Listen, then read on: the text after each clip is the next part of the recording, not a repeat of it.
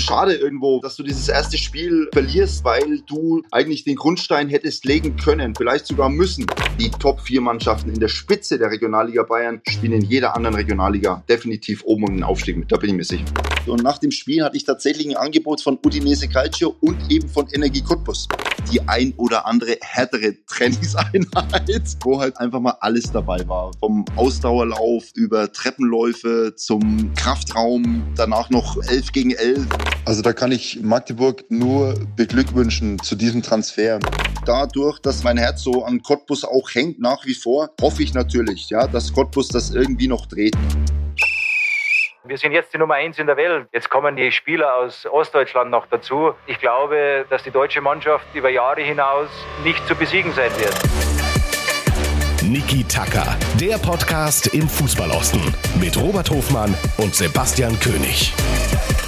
Hallo und herzlich willkommen zu einer neuen Folge von Niki Tacker. Mein Name ist Robert Hofmann und bei mir sitzt wie immer Sebastian König. Guten Morgen, Basti. Guten Morgen, Robert. Ich freue mich, dass wir schon wieder hier sind. Haben uns gestern Abend erst gesehen. Darüber werden wir gleich sprechen. Freue mich aber auch sehr, dass ihr da draußen wieder dabei seid bei einer neuen Folge, bei einer ganz speziellen Folge, wie ich finde. Denn ihr habt uns positives Feedback geschrieben über die Folge mit Benny Hanschke, dass euch das Spaß gemacht hat, auch mal eine andere Stadionsicht zu erfahren. Und wir haben uns aufgrund der Aufstiegsspiele zur dritten Liga gedacht, wir brauchen gleich wieder einen Gast, der die beiden Vereine, denke ich, sehr gut kennt. Deswegen heute wieder mit Gast. Aber Robi, ich möchte dich erst noch fragen, bevor wir zum Gast kommen. Wie war es gestern so? Wie ist die Gefühlswelt nach dem ersten Spiel der Aufstiegsrelegation? Wenn du dir ein Adjektiv überlegen müsstest, welches wäre das? Schwierig ist nicht das Adjektiv, keine Sorge, sondern das Adjektiv wäre wahrscheinlich erwartungsgemäß wäre meine Einschätzung vom gestrigen Hinspiel, ehrlich gesagt. Was war erwartungsgemäß? Erwartungsgemäß war es atmosphärisch sehr, sehr stark in Cottbus. Lautes, enges Stadion, gute Stimmung, viel Pyro. Also auf den Rängen war es erwartungsgemäß, enttäuschend von Hachinger Seite, da kann ich gleich was dazu sagen. Und auf dem Platz war es ebenfalls erwartungsgemäß umtriebige Anfangsviertelstunde und dann relativ wild, der Ball fiel in der Luft und am Ende gewinnt das Team, das wahrscheinlich abgewichster erfahrener war und gewinnt auch souverän und ich glaube für Energie ist am besten, dass es nur eins zu zwei ging. Es ist nichts verloren. Es ist auch jetzt nicht so, dass man sagt, es war überhaupt nicht auf Augenhöhe, aber Unterhaching gewinnt da vollkommen zurecht 2 zu 1, aber eben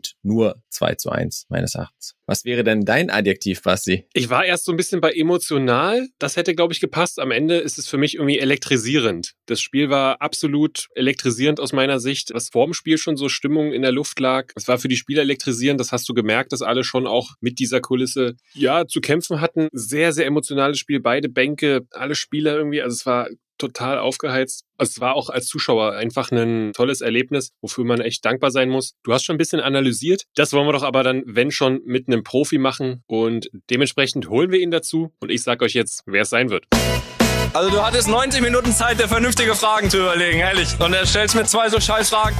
Als Spieler durchlief er alle U-Nationalmannschaften des DFB und spielte einst gemeinsam mit dem magischen Dreieck des VfB Stuttgart. Zur Legende und zum Bundesliga-Rekordspieler wurde der geborene Franke allerdings beim FC Energie Cottbus. Als Trainer führte er Bayreuth in die dritte Liga und war bis September Cheftrainer beim FC Erzgebirge Aue. Herzlich willkommen bei Niki Tacker, Timo Rost. Hallo zusammen, danke für die Einladung, freut mich sehr. Timo, schön dich bei uns zu haben. Wir treffen dich offensichtlich in einem sonnigen Ort an. Wo treffen wir dich gerade? Also in Bayern sind gerade Schulferien und ich habe meinen Sohn versprochen, weil er jetzt Prüfungen hat, Abschlussprüfungen nach den Ferien, dass wir nochmal ja, ein bisschen Sonne tanken und wir sind tatsächlich, ihr trefft mich gerade in Abu Dhabi an. Sehr gut. Die Technik macht es möglich, dass wir trotzdem mit dir sprechen können. Freue mich sehr, dass du bei uns bist und das natürlich nicht ohne Grund. Wir haben das Aufstiegsspiel zur dritten Liga hinter uns, Spiel 1. Dein ja, Herzensverein wahrscheinlich, der Verein, wo du vermutlich die größte emotionale Bindung hast, das kannst du aber gleich selber sagen, Energie Cottbus gegen Unterhaching. Du hast letztes Jahr diese Bayernliga gewonnen. Nimm uns mal mit auf die Gefühlslage, so erstmal Cottbus Unterhaching. Was macht das Spiel grundsätzlich mit dir? Also das ist genauso, wie du sagst. Natürlich sind da schon auch Emotionen dabei bei mir nach wie vor und ich verfolge ja immer noch Cottbus aus dem Grund, weil ich dort einfach neun super schöne Jahre hatte und immer noch ganz, ganz viele Freunde und Bekannte in Cottbus habe und durch diese Zeit natürlich immer noch auch mit dem Verein verbunden ist und hofft natürlich schon auch, dass der Verein einfach aufsteigt, weil er einfach in die Bundesliga gehört. Gestern Abend, wir haben es eben schon kurz angesprochen, wir nehmen jetzt am Donnerstagmorgen auf, unmittelbar nach dem Hinspiel. Du bist im Urlaub, hast das Spiel demnach nicht im Stadion verfolgen können, aber was hast du mitbekommen vom Spiel und wie ist deine erste Einschätzung?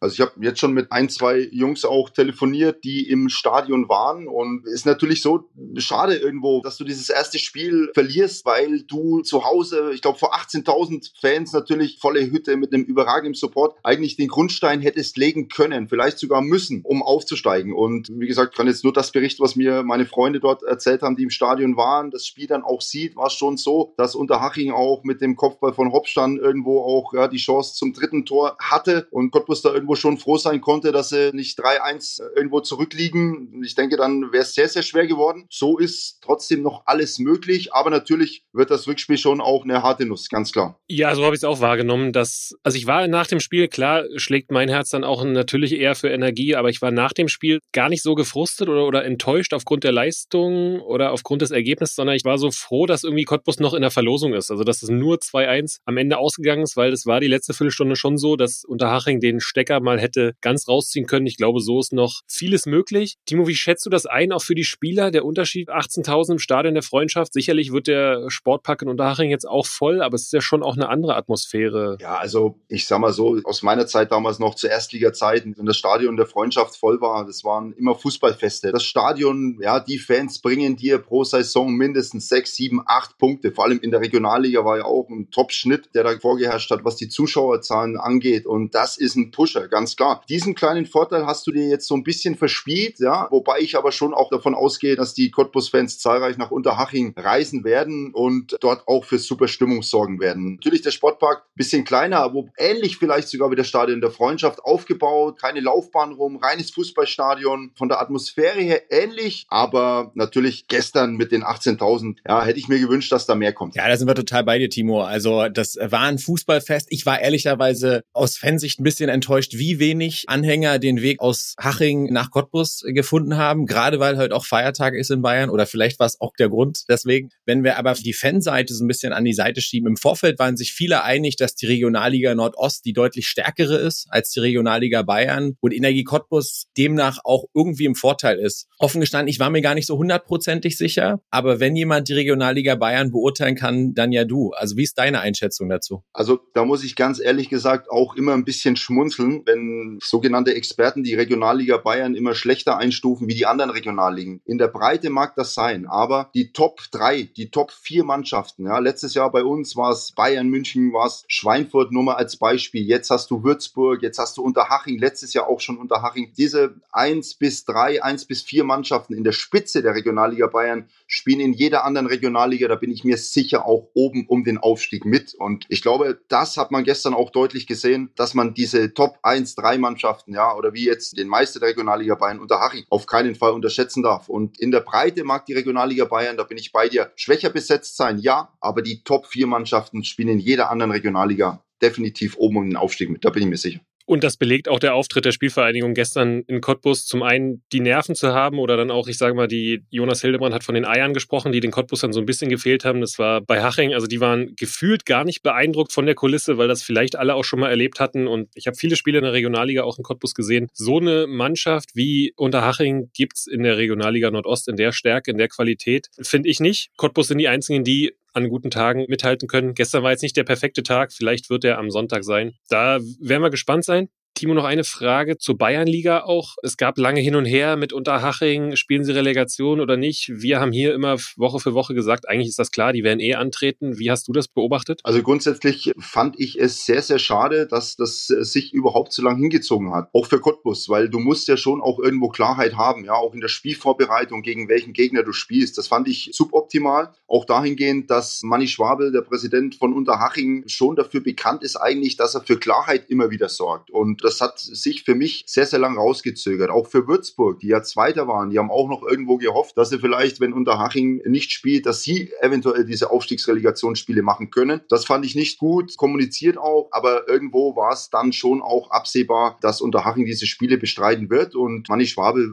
alles dafür tun wird, dass sie dann letztendlich, wenn sie hochgehen sollten, dann auch dritte Liga spielen können. Aber ja, da gab es wohl schon auch Riesenprobleme mit den Finanzen. Das Duell Cottbus gegen Unterhaching war jetzt natürlich auch durchaus ein Trainerduell. Also es war auch spannend für uns zu beobachten, wie agieren Wollitz und Wagner da so auf der Bank. Und Relegationsspiele sind natürlich irgendwie was ganz Besonderes. Du aus deiner Trainerperspektive, was ist das Besondere an solchen Spielen und wie stellt man sicher, dass man seine Mannschaft dann wirklich auf den Punkt heraus vorbereitet? Ich als, als Spieler oder als Trainer, ich persönlich liebe solche Spiele. Das sind dann diese Alles- oder Nichts-Spiele, ja. Da musst du liefern, du musst auf dem Punkt genau da sein und musst performen. Und ich glaube, dass es dort auch sehr, sehr wichtig sein wird als Trainer, dass du vor allem deine Führungsspieler, deine Achse so weit hinbekommst, dass sie dann letztendlich auf dem Platz das umsetzen, was du als Trainer einfach mitgeben möchtest für diese Spiele. Und wenn ich da bei Unterhaching reingucke, die Achse anschaue mit Vollert im Tor, Pissot, sehr erfahrene Spieler, Stiefler, du hast den Ansbach und vorne drin den Hopsch. Ja, das ist eine Achse, die sehr, sehr erfahren ist und man deutlich gesehen hat gestern wohl auch, dass diese Jungs auch das Spiel von Unterhaching geprägt haben. Wie gesagt, da geht es um alles oder nichts. Da musst du performen. Du hast keine Zeit für Ausreden oder für Fehler. Deswegen, ja, ist es schon auch, glaube ich, als Neutraler dann auch gut, gut oder schön anzusehen, wie diese Spieler sich präsentieren oder vor allem, wie du es gesagt hast, wie auch die Trainer außen sich dann ja mehr oder weniger präsentieren. Robi, ich kenne ja nun Pele Wollitz auch als Trainer und habe ihn oft erlebt im Stadion. Wie hast du denn die beiden Trainer oder die Bänke generell gestern wahrgenommen? Weil es war ja schon auch sehr, sehr emotional. Ja, Wahnsinn. Also sofort von Minute eins war da Vollgas in beiden Coaching-Zonen. Also das war schon interessant zu sehen. Beide, glaube ich, 90 Minuten gestanden. Aber ich muss sagen, was deutlich zu sehen war, dass Wollitz dem Vernehmen nach danach wirklich permanent über Emotionen kam. Ich habe, glaube ich, keine einzige Anweisung gesehen. Das ist vielleicht ein bisschen anmaßend, aber bei Sandro Wagner war es ein bisschen anders. Da war dann schon irgendwie auch mal die eine oder andere taktische Anweisung zu sehen. Da wurden Spielpausen dann auch meines Erachtens anders genutzt, nochmal die Mannschaft zusammengezogen. Also beides sehr aktive Trainer, aber doch durchaus unterschiedlich im Stil. So war meine Wahrnehmung. Und das, was Timo eben sagte, im Punkto Erfahrung und eine klare Achse zu haben und mit solchen Situationen umzugehen. Ich meine, wenn du dir den Kader von Unterhaching anguckst oder die Startelf anguckst, da sind schon wahnsinnig viele Zweitligaspiele, Drittligaspiele etc. Das heißt, die kennen auch diese Crunch-Time-Spiele. Und wir haben ja nicht zuletzt in der ersten, zweiten und dritten Liga gesehen, was so ein Saisonfinale dann auch im Kopf der Spieler macht. Deswegen wird Sonntag, glaube ich, noch mal intensiver, was das Thema nervliche Stärke angeht. Und wir haben ja einen Experten hier, der Spiele auf diesem Niveau und auch auf höherem Niveau schon erlebt hat. Und da fragt ihr euch da draußen sicherlich und frage ich mich auch, wie kann man denn überhaupt als Trainer in einem ausverkauften Stadion noch eingreifen? Kannst du Inhalte reingeben? Musst du nur emotional da sein? Machst du das für dich? Wie nimmst du das wahr an der Seitenlinie, Timo? Also es ist tatsächlich wirklich schwierig, sehr schwierig sogar, bei 20.000 oder mehr Zuschauern im Stadion deine Spieler eben akustisch noch zu erreichen. Das heißt, du musst tatsächlich als Trainer die Woche vor dem Spiel eben so nutzen, ja, dass du das, was du spielen lassen möchtest, auf deine Mannschaft implementierst und die Jungs das dann am Spieltag auch umsetzen können. Und deshalb ist es enorm wichtig auch, dass du deine Achse hast an Führungsspielern, dass du mit den Jungs was ausmachst, Zeichen gibst, wie auch immer, um vielleicht Veränderungen vorzunehmen. Die Führungsspieler sind elementar wichtig, um am Spieltag das, was du spielen lassen möchtest, einfach auch umzusetzen mit der gesamten Mannschaft auf dem Platz. Weil du als Trainer eben kaum noch rankommst bei so einer Lautstärke im Stadion oder dann eben diese Spielunterbrechungen nutzt, um taktisch irgendwelche Anweisungen noch an die Mannschaft zu geben. Aber da bin ich bei euch tatsächlich sehr, sehr schwierig. Sehr spannend. Wie ist denn der Trainer Timo Ross zum Thema Schiedsrichter? Weil auch das haben wir gestern beobachtet, auch da gab es äh, wieder eine gelbe Karte. Beschäftigst du dich mit dem Schiedsrichter oder alter Trainer hat mir mal gelehrt, du beschäftigst dich als Trainer nur mit dem Schiedsrichter, wenn du unzufrieden bist mit der eigenen Mannschaft. Wie ist es bei dir? Also ich muss ganz ehrlich sagen, das ist auch immer situationsbedingt natürlich, wie du da drauf reagierst, aber grundsätzlich ist es so, dass ein Schiedsrichter ganz, ganz selten ja seine Entscheidungen eben auch zurücknimmt und du natürlich schon auch versuchst, irgendwo Einfluss zu nehmen auf die Schiedsrichter als Trainer Von außen eventuell dann vielleicht ihn so ein bisschen mit auf deine Seite ziehst, whatever. Aber grundsätzlich bin ich da bei dir. Ja, das bringt phasenweise auch unnötig Hektik rein und sich jetzt nur mit dem Schiedsrichter zu beschäftigen als Trainer ist jetzt nicht mein Ding, wenn ich ehrlich bin, sondern da sollte man dann schon auch wirklich versuchen, sich auf das Spiel seiner Mannschaft zu konzentrieren. Timo, du hast die Hektik, die Emotionen angesprochen, die dann eben im Rahmen eines solchen Spiels auch entstehen. Im Vorfeld gab es auch wieder viel Diskussion, meines Erachtens auch nachvollziehbare Diskussion um die Aufstiegsregelung zur dritten Liga generell. Ja, also du hast fünf Regionalligen und nicht alle Meister steigen direkt auf. Das ist sowohl von Wollitz als auch von Wagner als auch gefühlt von jedem anderen kritisiert worden. Die Frage ist aber, was kann denn ein Lösungsansatz sein? Wenn du die freie Wahl hättest, wie würdest du die Aufstiegsregelung gestalten? Also wirklich definitiv so, dass ein Meister über 30, 35, 36 Spiele, wie viel auch immer, ja, der dann Meister wird, der ein überragendes Jahr spielt, eine Top-Saison spielt, erster ist, ja, und dann nicht aufsteigen darf, weil er, keine Ahnung, in einem Relegationsspiel vielleicht der Schiedsrichter einen schlechten Tag hat, zwei Elfmeter für den Gegner pfeift, du nicht das performst in zwei Spielen, was du performen kannst oder schon gezeigt hast in der Saison und dann nicht aufsteigen darfst. Also wirklich jeder, der selber schon mal Fußball gespielt hat, ja, der, ja, ich muss aufpassen, dass ich mich nicht im Ton vergreife, aber das ist eine Regelung, die ist einfach nur schlecht. Natürlich, die Jungs und Mädels, die diese Regelung dann irgendwo getroffen haben, argumentieren natürlich dann auch so, was sind die Alternativen? Ja, vielleicht irgendwelche Regionalligen zusammenlegen, mehr Absteiger aus der dritten Liga. Das ist natürlich dann auch wieder ein finanzieller Aspekt, ist auch klar. Für viele Vereine vielleicht auch nicht stemmbar, wenn du dann weitere Reisen hast in der Regionalliga, weniger Einnahmen, wie auch immer. Aber ich bin der Meinung, da muss früher oder später eine Regelung her, denn das ist für mich nicht nachvollziehbar, dass ein Meister nicht direkt aufsteigen darf. Ja, starkes Statement, sehen wir ganz genauso. Dennoch wird am Sonntag in Unterhaching ein Meister aufsteigen und wir haben dich nicht als Experten hier, um dich ohne Tipp gehen zu lassen. Wenn nach allem, was du jetzt weißt, was du dann auch über die Spielvereinigung weißt, über das Stadion in Unterhaching, wie sieht dein Tipp für Sonntag aus? Also ich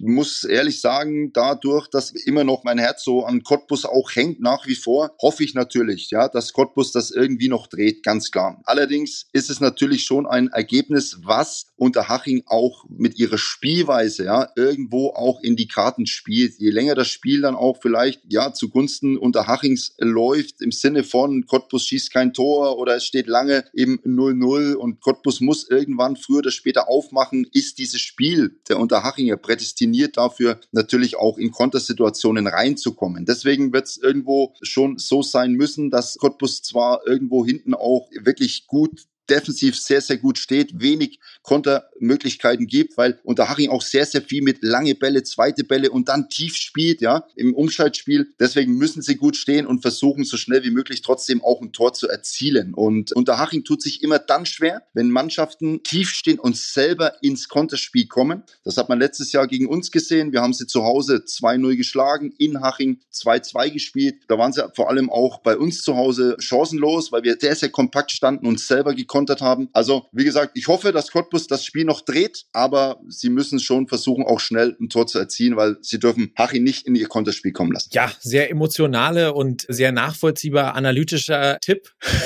Also hast dir keinen Tipp so richtig entlocken lassen, das kann ich aber auch nachvollziehen. Du hast schon gesagt, dass dein Herz an Energie hängt. Du hast über 200 Spiele für Energie Cottbus gemacht, bist Bundesliga-Rekordspieler für Energie Cottbus, warst Kapitän. Wenn du an deine Zeit in Cottbus zurückdenkst, was ist das, was dir als erstes in den Sinn kommt? Unfassbare Herzlichkeit. Ich hole kurz aus. Ich bin damals von Austria Wien nach Cottbus gewechselt. Ich habe mit Marco Topic, ja, das ist glaube ich noch bekannt bei Energie Cottbus. Die Zunge. Die Zunge, genau. Habe mit ihm bei Austria Wien damals gespielt und es war damals wirklich so, dass wir mit Austria Wien international gespielt haben. Das hieß damals UI Cup noch, Qualifikation für den UEFA Cup. Haben dort gegen Udinese Calcio gespielt und nach dem Spiel hatte ich tatsächlich ein Angebot von Udinese Calcio und eben von Energie Cottbus. Logische Entscheidung.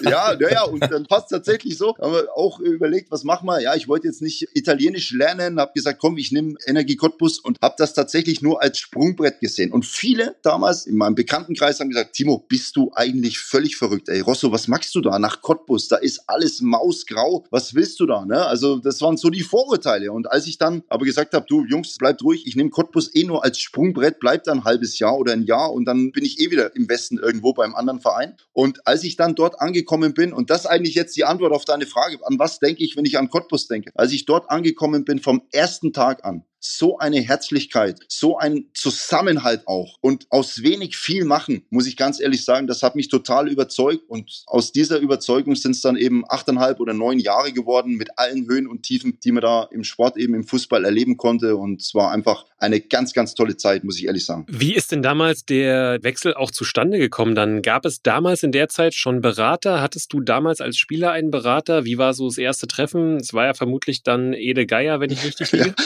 genau.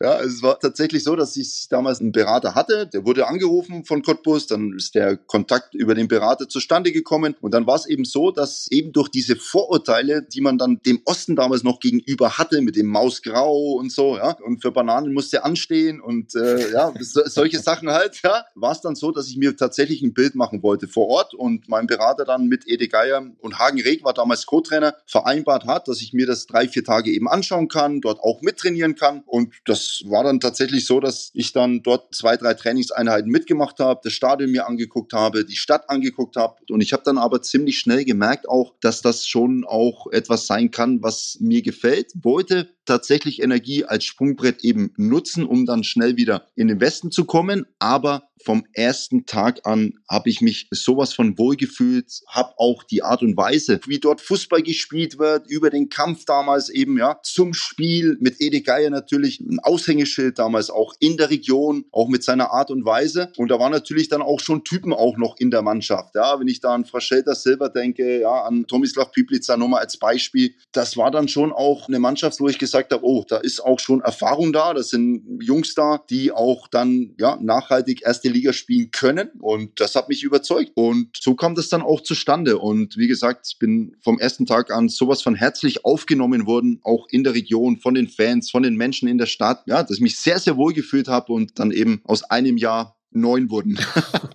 du hast Ede Geier eben schon angesprochen, hast, glaube ich, in einem Interview mal gesagt, du könntest so viele Anekdoten über Ede Geier erzählen, dass das ein sehr, sehr gutes Buch werden würde. Wir haben Ede Geier ja alle von außen wahrgenommen und du warst ja sehr, sehr viele Jahre sehr, sehr nah an ihm dran. Was ist das wirklich für ein Typ und ist der der harte Hund, den man vermutet? Beschreib doch mal Ede Geier und wenn du hast, pack auch gerne eine Anekdote dazu raus. Also, wie gesagt, über Ede Geier kann man tatsächlich ein Buch schreiben. Was hat ihm ausgemacht? Also, wir haben viel, ganz, ganz viel auch erlebt damals. Er hat ihn dreieinhalb Jahre, wo Aufstieg dabei war, dann auch Klassenerhalt, viele tolle Spiele mit ihm erlebt, aber natürlich auch die ein oder andere härtere Trainingseinheit, ja, wo halt dann mal in so einer Einheit einfach mal alles dabei war. Vom Ausdauerlauf über Treppenläufe zum Kraftraum, danach noch elf gegen elf. Also da war wirklich Trainingprogramm, aber natürlich auch von seinen Ansprachen her als Typ auch, ja, unfassbar autoritär. Aber sobald Ede Geier den Trainingsplatz verlassen hat, ja, war er gefühlt dein bester Freund. Du konntest mit ihm tatsächlich über alles reden, war auch menschlich wirklich ein hervorragender Typ. Hat er den Trainingsplatz wieder betreten, dann ging es tatsächlich nur ums Gewinnen, ums Gewinnen, ums Gewinnen, alles geben, was im Tank steckt, reinhauen, was geht. Und da kam es dann schon mal vor, wenn einer nicht so gelaufen ist, wie er das für richtig hielt, dass die Halsschlagader fast am Platzen war ja, bei ihm und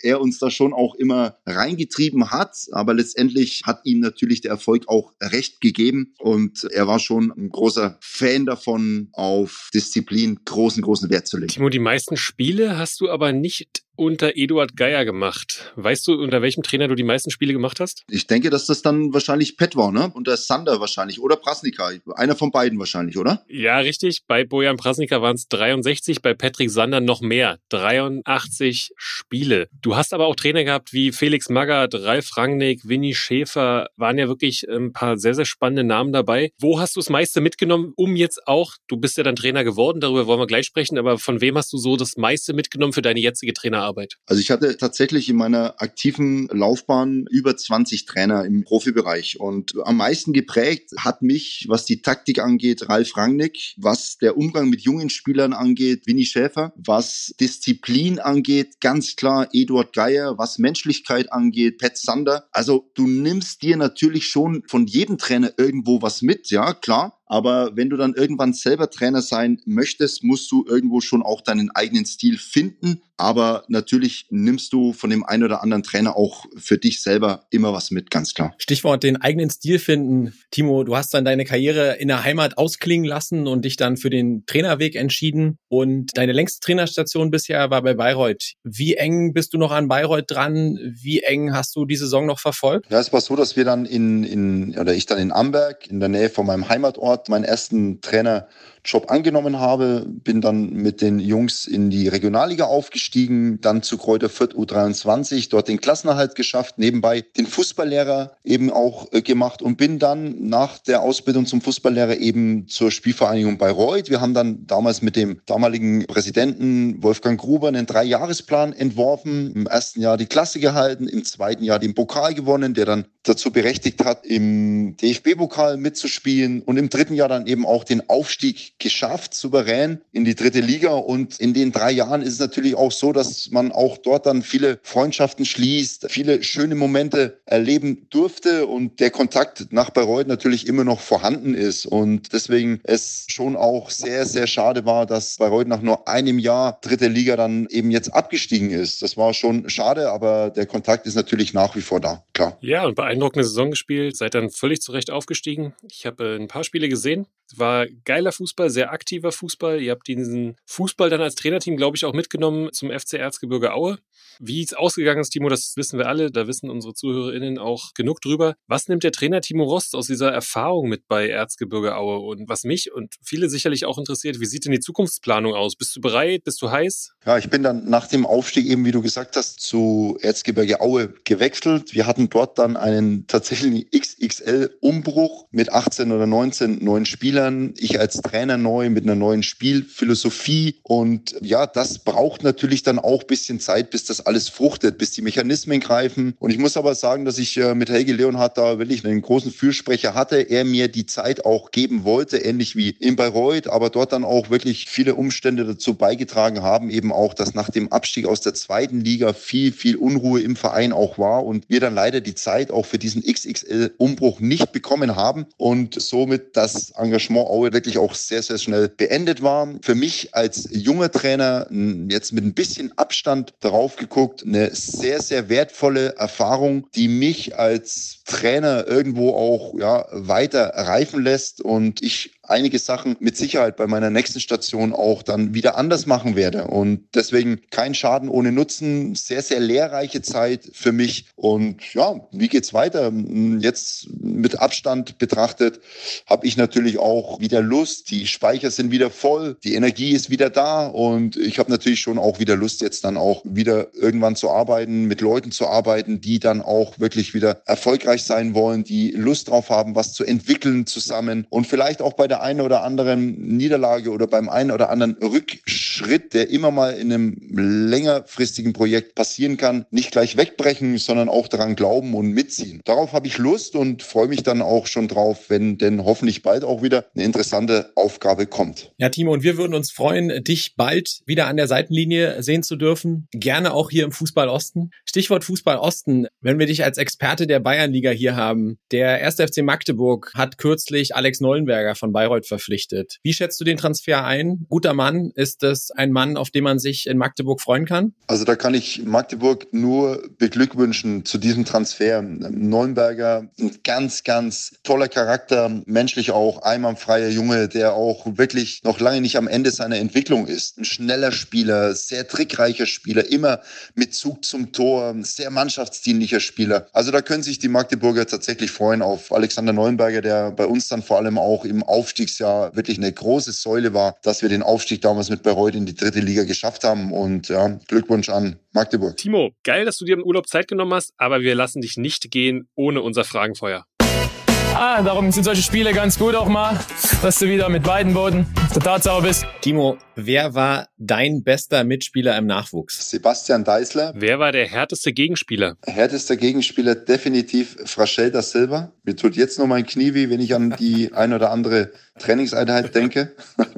Was war das beste Spiel deiner Karriere? Energie Cottbus zu Hause gegen Hansa Rostock. Geile Nummer. Ich kann auch selber berichten, dass ich bei diversen Spielen von Energie gegen Hansa war. Habe ich gestern erst nochmal eine App gecheckt. Sag doch nochmal, warum war gerade dieses Spiel das geilste deiner Karriere? Das Spiel gegen Hansa Rostock damals war deswegen legendary, weil es für beide Mannschaften, für beide Vereine darum ging, die Klasse zu halten. Und derjenige, es war kurz vor Saisonende, der das Spiel verliert, wird wahrscheinlich absteigen. Und es war ein absolutes Highlight-Spiel, Stadion ausverkauft, Derby, Ostderby. Und wir bekommen in der ersten Halbzeit eine rote Karte, gehen im Rückstand 1 zu 0 und sitzen damals in der Kabine mit einem Mann weniger, wissen, wenn wir dieses Spiel verlieren, steigen wir ab. Und da wurde es dann auch in der Kabine tatsächlich auch ein bisschen lauter. Wir haben dann wirklich für uns aber dann auch nochmal intern gesagt, wir hauen alles nochmal raus, was in uns steckt, aber mit Kopf dort rauszugehen, auch wenn wir einen Mann weniger sind. Und was dann passiert ist, das war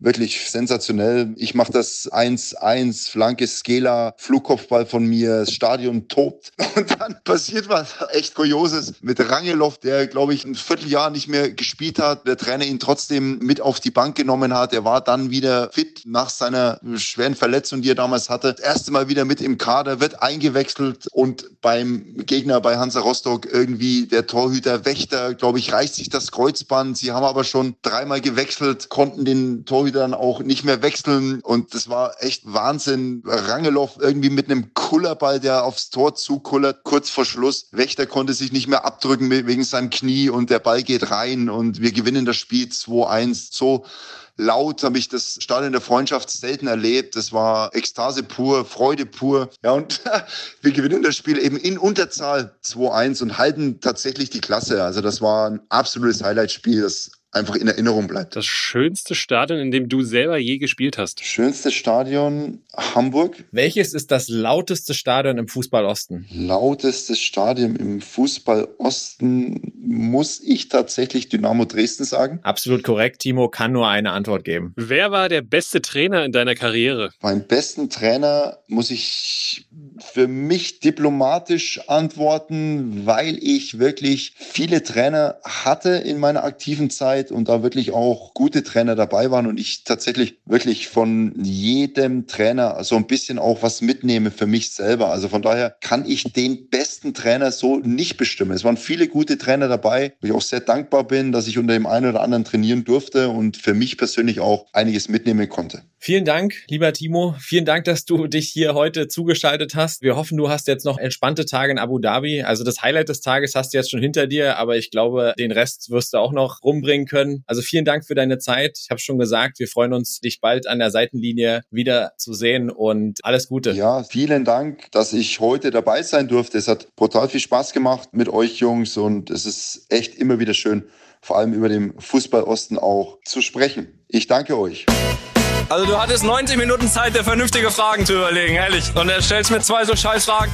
Das war Timo Rost. Wieder mal ein großartiger Gast hier bei Niki Tucker. Inwiefern sich seine Prognosen bewahrheiten, werden wir am Sonntag wissen. 13 Uhr ist Anstoß in Unterhaching für das Rückspiel. Was wir aber schon wissen ist, wer den Landespokal für sich entschieden hat. Bundesweit, aber auch bei uns in der Region. Basti, was hast du gesehen vom Finaltag der Amateure am vergangenen Samstag? Ich habe ein bisschen Konferenz geguckt auf der ARD. Kann ich wirklich nur empfehlen und sage ich nochmal gerne, dass die Plattform, die die ARD dort den Amateurvereinen und dem Fußball unterhalb der ersten drei Ligen bietet, finde ich phänomenal und macht wirklich Spaß zu gucken. Habe also dementsprechend eigentlich alle Tore der Ostvereine irgendwie gesehen, aus Gründen. Viel gesehen von Cottbus gegen Luckenwalde und können gerne in Brandenburg starten. Aus meiner Sicht überraschend, dass es so klar war. 4 zu 1 gewinnt Energie am Ende gegen an dem Tag, kann man sagen, schwache Luckenwalder, die ihre Form der letzten Wochen nicht auf den Platz bekommen haben. Sicherlich hat auch da wieder das Stadion und der Rahmen eine mentale Rolle gespielt. Am Ende völlig verdienter Sieg, auch in der Höhe, sage ich. Und ja, damit jetzt Rekordpokalsieger, habe ich gelesen. Ja, und sicherlich herauszustellen bei Energie auch in Erik Hottmann in der Ausnahmeform mit drei Toren, unter anderem Fallrückzieher-Tor. Und für Energie war es aber natürlich ein spannender Spagat, unmittelbar im Vorfeld der Aufstiegsspiele gegen Unterhaching. Und ja, wir haben es ja vorab kurz mal diskutiert, ob das jetzt ein Vorteil ist, dass du dich in den Flow bringst oder dass du eben die Zeit hast, dich entsprechend fokussieren und vorzubereiten, nur auf einen Gegner, Leute zu schonen. Und für Energie war es dann meines Erachtens aber Win-Win. schlägst den Gegner klar und deutlich, holst dir Selbstvertrauen, bringst dich in Form und bist oder bleibst im Flow. Ja, so ist es, Robi. Und ich hätte ehrlicherweise nicht dieses starke Spiel schon erwartet. Ich dachte mir so dann auch, boah, das, die spielen so gut. Ich hoffe, das kriegen sie Mittwoch nochmal auf die Platte. Wir wissen jetzt, haben sie nicht, was natürlich aber auch am Gegner lag, sowohl an Luckenwalde als auch jetzt an Unterhaching. Nichtsdestotrotz, Hut ab an alle Beteiligten, so ein Druck, eine Drucksituation vor den beiden Aufstiegsspielen so zu meistern, den Pokal sich zu holen, damit in den DFB-Pokal einzuziehen. Wichtige Einnahmen für den Verein. Also Glückwunsch an Energie Cottbus. Ich wollte schon fast anfangen damit, aber lass uns bei Dachbleche 24 bleiben. Unser Lieblingslandespokal. Wer hat ihn gewonnen und was war für dich nicht so schlimm daran.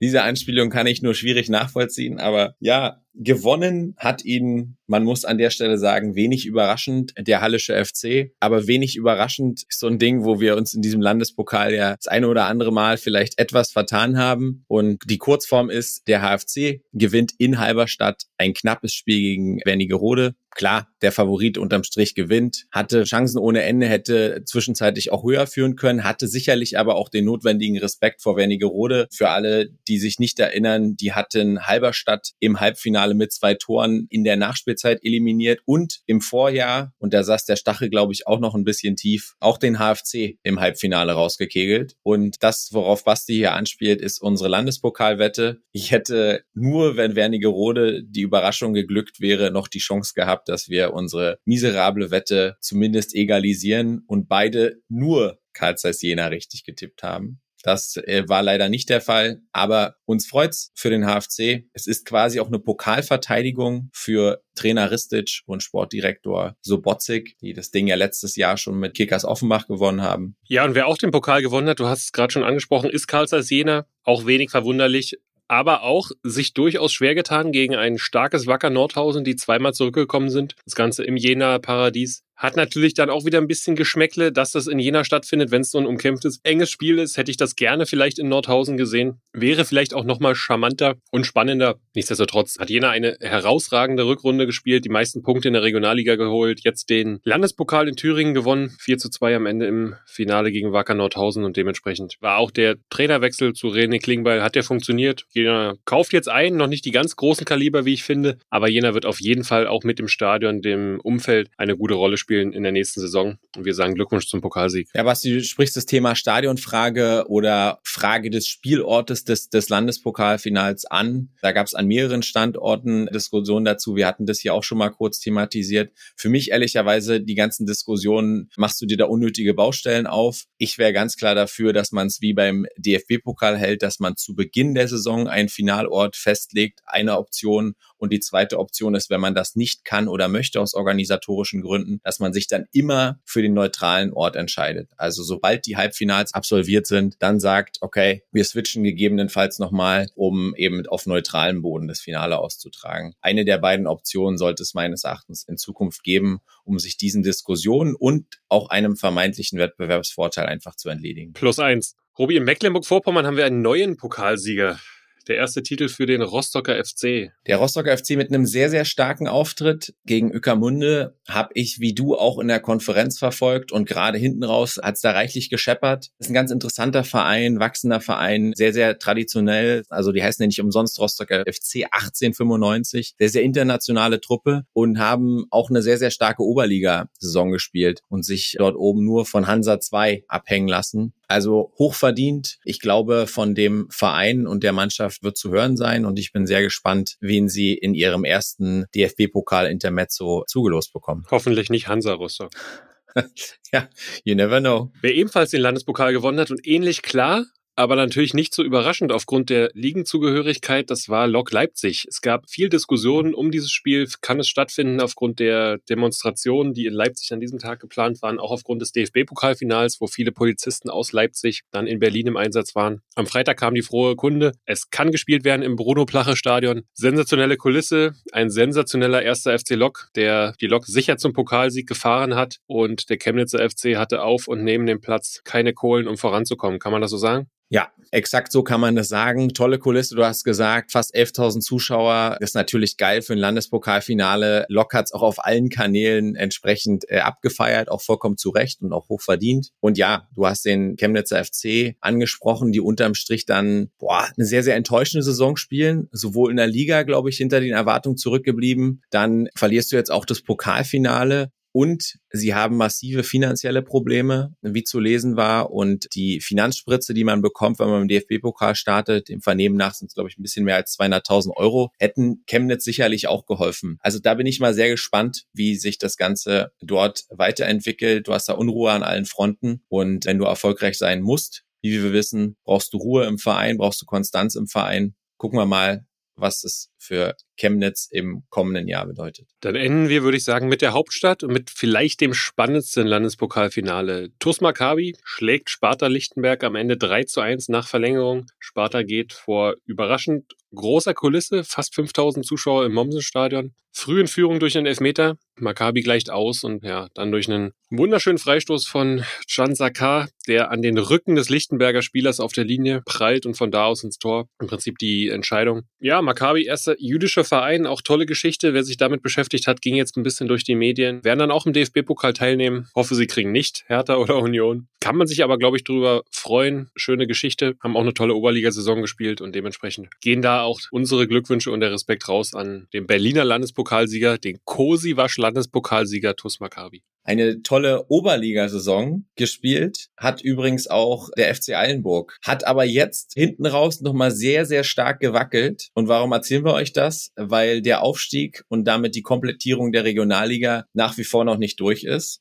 Und damit bekommt der VfB Krischow ein Endspiel, mit dem sie, glaube ich, nicht mehr gerechnet haben. Oberliga NOFV Süd. Da ist die Ausgangslage vom letzten Spiel so, dass Eilenburg eben jetzt noch drei Punkte vor Krischow ist. Eilenburg zu Hause gegen Halle 1896 und Krischow parallel zu Hause am morgigen Samstag gegen Bischofswerda. Und danach werden wir auch wissen, wer von diesen beiden Teams nächste Saison in unsere Champions League des Ostens dazu stößt. Kehrt Eilenburg nach nur einem Jahr wieder zurück oder kommt Krischow tatsächlich nochmal ran? Basti, du bist zumindest an Krischow relativ nah dran. Was ist deine Prognose? Boah, das ist echt schwierig. Ehrlicherweise glaube ich, dass Krischow auf jeden Fall das Heimspiel gewinnen wird und dann ist es von Eilenburg abhängig. Also es waren jetzt vor drei Spieltagen waren es noch neun Punkte Vorsprung. Jeder hatte gefühlt damit abgeschlossen. Ich kann mir ehrlicherweise nicht vorstellen, dass Eilenburg den dritten Matchball zu Hause gegen einen überschaubaren Gegner Halle liegen lässt, zumal Eilenburg und Halle jetzt nicht so weit auseinander liegen, was aber dafür sprechen könnte, okay, Halle würde lieber nach Eilenburg nächstes Jahr fahren als nach Krischow. Wer am Ende Erster wird, Fakt, hat es auf jeden Fall verdient. Ja, Krischow dann mit ihrer Beharrlichkeit, klar die beste Mannschaft in der Rückrunde. Ich glaube aber, wenn ich jetzt tippen müsste, wäre das der FC Eilenburg. Das Herz und die Region würde es natürlich freuen, wenn Krischow erstmalig den Sprung in die Regionalliga schafft.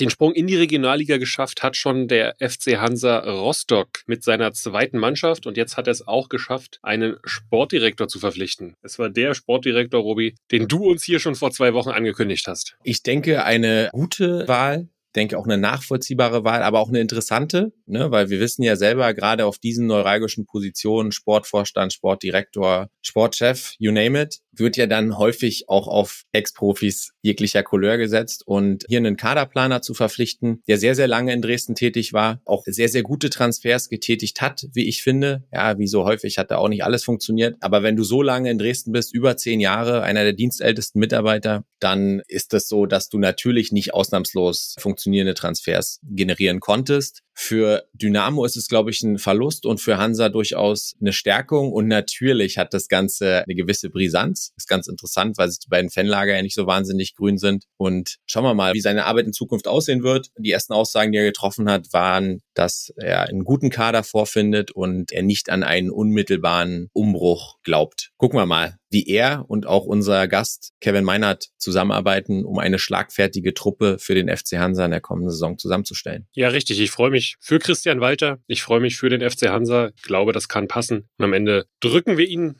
alle Daumen.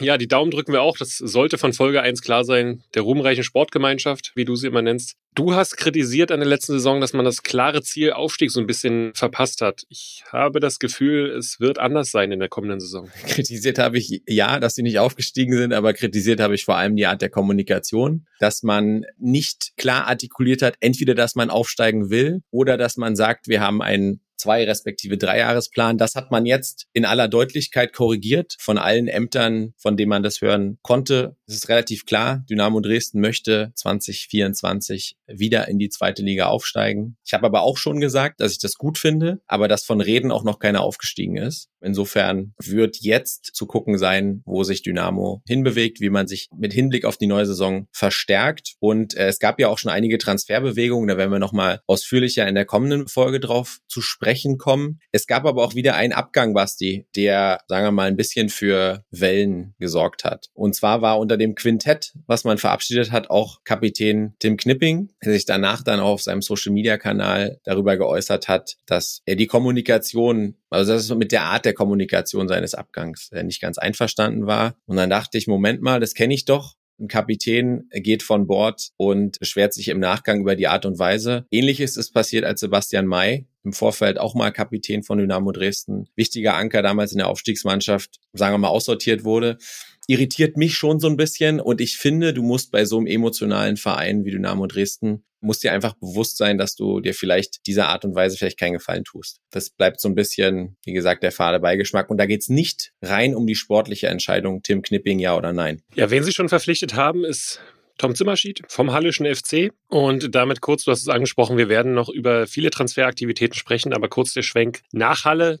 Denn Bäumchen wechsel dich in unseren Ostverein hat begonnen. Zimmerschied nach Dresden. Dafür Dominik Baumann zum Hallischen FC vom FSV Zwickau. Sehr guter, treffsicherer, für mich so ein typischer Drittligastürmer. Also ein sehr guter Ersatz für Zimmerschied beim HFC. Guter Transfer kann man, glaube ich, Thomas Sobotzig nur zu gratulieren. Kein Bier, keine Dusche, aber danach ein Rotkäppchensekt.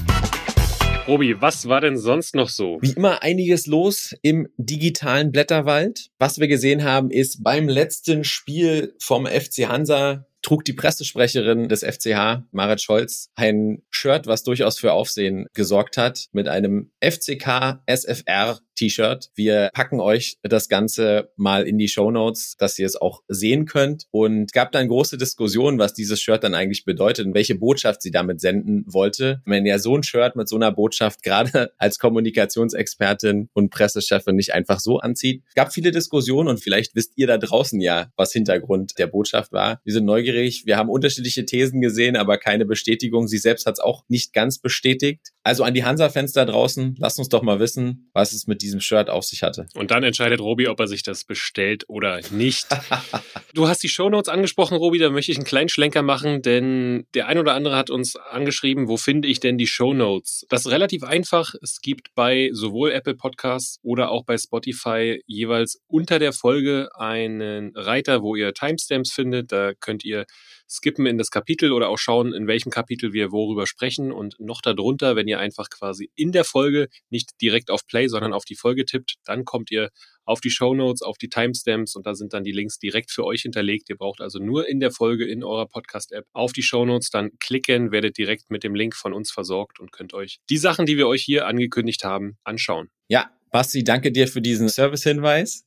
Hast du sonst noch was gesehen? Sehr gern. Ich habe noch etwas gesehen und zwar, dass der ehemalige Cheftrainer von Dynamo Dresden, Christian Fiel, jetzt wieder Zweitligatrainer ist. Ganz spannend, sicherlich für die Dynamo-Fans. Fiello, lange Spieler bei Union Berlin, bei der SGD, auch Aufstiegsheld. Benny Kirsten hatte ihn schon mal angesprochen, war dann auch Trainer in Dresden, U17-Trainer und auch Trainer der Profis, ist dann nach Nürnberg gegangen, hat die U23 trainiert, ist dann im Winter mit Dieter Hecking zusammen zu den Profis gegangen, war dort eine Art Co-Trainer. Man hörte aber, dass er dort schon sehr, sehr viel selber geleitet hat und insofern für mich gar keine Überraschung, dass jetzt Christian Fehl als Cheftrainer dort bestätigt wurde. Geht in die Zweitligasaison mit dem ersten FC Nürnberg, großer Club, glaube ich, eine spannende Aufgabe und es wird vor allem auch spannend zu sehen sein, wie er die Learnings aus Dresden dann dort auch anwenden kann. Erinnere mich irgendwie dunkel, es wurde ihm so ein bisschen dann zur Last gelegt, dass er zu viel Fußball spielen wollte und sich dann nicht angepasst reingepasst hat. Ist aber schon auch wieder eine Weile her. Ja, so ist, glaube ich, meine Erinnerung auch. Fiello hat mal gesagt, dass sein Trainer Vorbild Pep Guardiola ist. Ich glaube, er möchte sehr, sehr guten, sehr, sehr starken Fußball, also den spielerischen Ansatz wählen und hatte damals, glaube ich, aber nicht die Mannschaft dafür zur Verfügung, so dass ihm das ein bisschen auf die Füße gefallen ist, da keinen Plan B gehabt zu haben. Ich erinnere mich an, sagen wir mal, vielversprechende Auftritte mit sehr unglücklichen Ergebnissen und dann bist du in so einen Strudel reingekommen. Es tat mir damals sehr, sehr leid und ich glaube vielen Leuten in Dresden sehr, sehr leid, weil er, wie gesagt, einen absoluten Stein im Brett in Elbflorenz hat aufgrund seiner Historie und ich glaube, ganz Dresden drückt ihm die Daumen für ein erfolgreiches Engagement in Nürnberg. Genau so ist es und wir wir haben die ganze Saison die Daumen gedrückt für die Ostvereine, haben die Rückrunde begleitet und wir wollen noch was zurückgeben, eine kleine Verlosung machen. Wir haben uns das ein oder andere Fanutensil besorgt oder auch bekommen von unseren Vereinen. Hab mich sehr darüber gefreut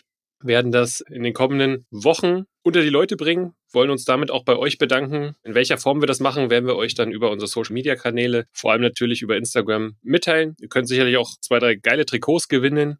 Ja, und so wird's aussehen dann in der Sommerpause. Apropos Sommerpause, nimm uns mal mit auf die Planung, Robi. Ja, ihr habt's gemerkt, wir haben uns jetzt gerade auch etwas kürzer gehalten, was die Vereine im Fußball Osten angeht. Das hat Gründe. Und zwar werden wir ausnahmsweise am kommenden Montag eine neue und dann auch die letzte Folge vor einer kleinen Sommerpause veröffentlichen und damit nochmal mit euch zusammen sehr ausführlich auf die Saison zurückgucken unsere Highlights und Lowlights diskutieren und einen Ausblick wagen. Und das ausnahmsweise kommt dann am kommenden Montag. Und danach gönnen wir uns und vor allem auch euch eine kleine Pause von unseren Stimmen. Aber auch ich möchte euch nochmal dazu animieren, falls ihr es noch nicht tut, folgt uns gerne auf den Social Media Kanälen, vorzugsweise auf Instagram. Da werden wir euch auch über den Sommer hinweg mit ein paar Informationen versorgen und euch auch die Chance geben, an dem einen oder anderen Gewinnspiel und Quiz teilzunehmen. Das habt ihr jetzt, glaube ich, in den letzten Wochen schon mitbekommen für alle, die uns folgen. Also wird uns freuen, wenn ihr auch da zu uns stoßt. Und dann bleibt uns gar nicht mehr viel zu sagen als ein schönes, heißes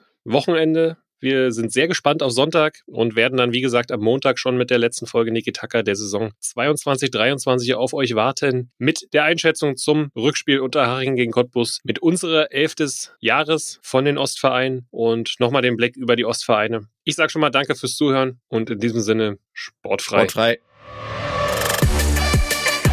Niki Tacker, der Podcast im Fußballosten mit Robert Hofmann und Sebastian König.